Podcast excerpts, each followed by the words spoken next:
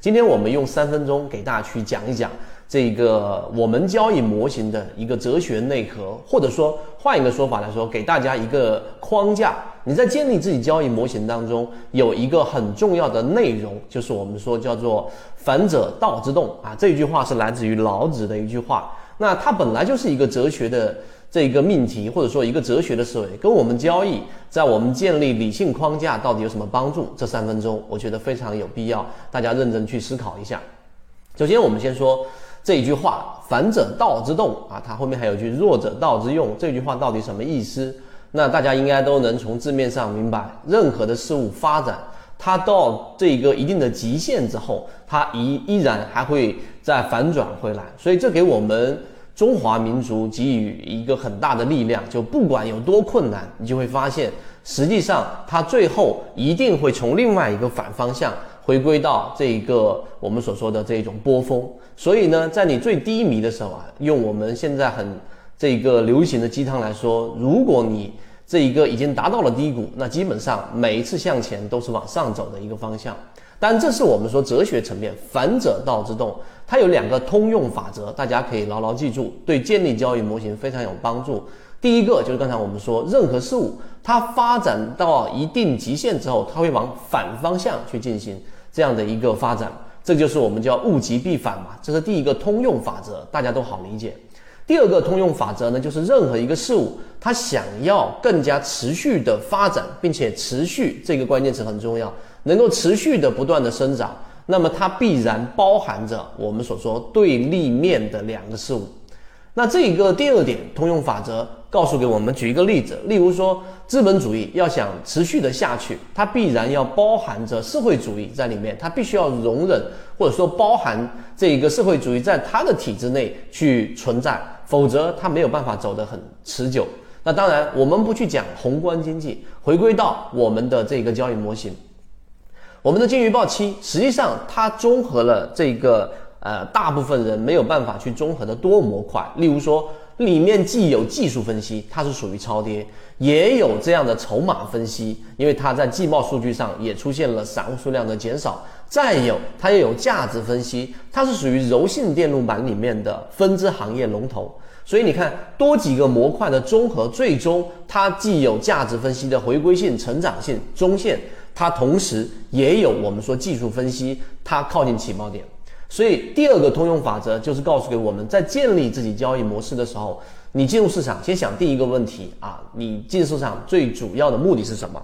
一定是为了盈利啊，对吧？谁来市场是为了学习？谁来市场是为了了解经济等等呢？最终的目的一定是为了赚钱，是为了盈利。那么这个时候，我们说反者道之动，你应该从反方向去思考，不是想着怎么挣钱，而是想什么交易让你亏损。这个在我们圈子当中就给大家讲过，大部分的亏损来自于感性的冲动交易。所以才会有，当一个标的出现了这一个，举个例子，它价值或者说它的这个震荡中枢是十块，大部分情况之下它是七块、十二块、七块、十五块，类似这样的这个波动。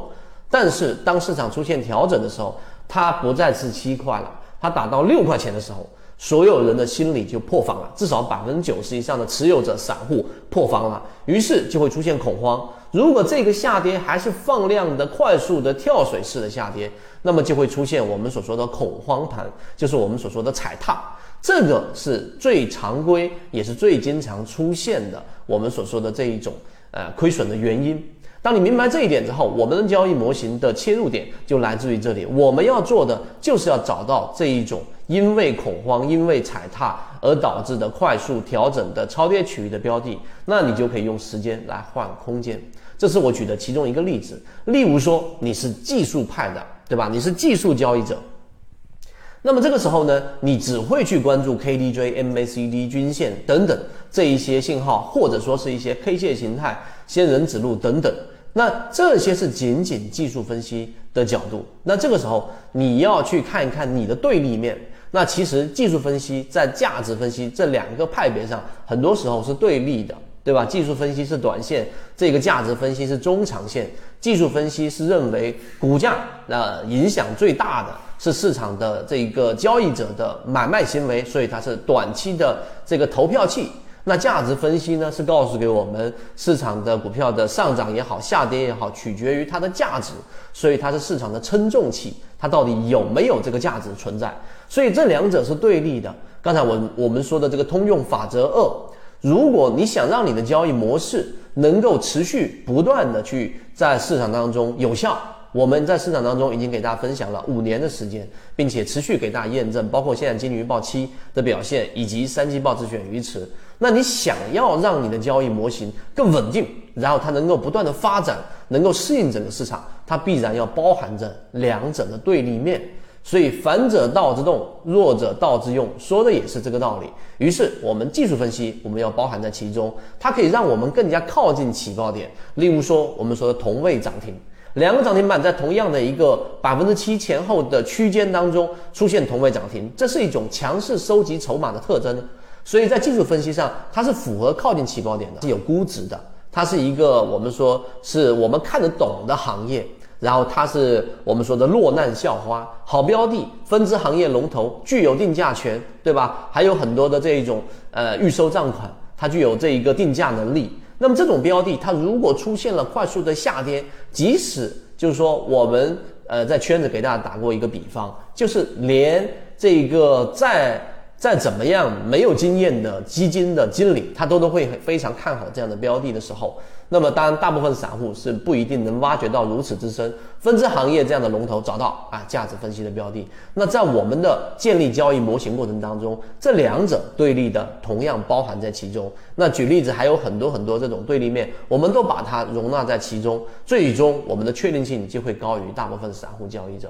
所以你看，就仅仅一句“反者道之动”，它投射出来的，你去让老子去用西方的这一种思维去推论，到底“反者道之动”是怎么推出来的？老子会告诉给你，我推不出啊，因为我眼睛看到的事实就是如此啊，这个就是一个现象。那“反者道之动”，我们把这样的一个哲学内核，把它拓展出来，成为我们建立自己交易模型，最终这是理论系统。理论系统之后，我们再去进行实践。实践过程当中，大家可以在圈子当中不断的得到验证，无论是时间还是结果。验证之后呢，然后你再反馈给自己原来的这个交易系统，不断的做一些调整、微调，最终你的交易系统就能形成。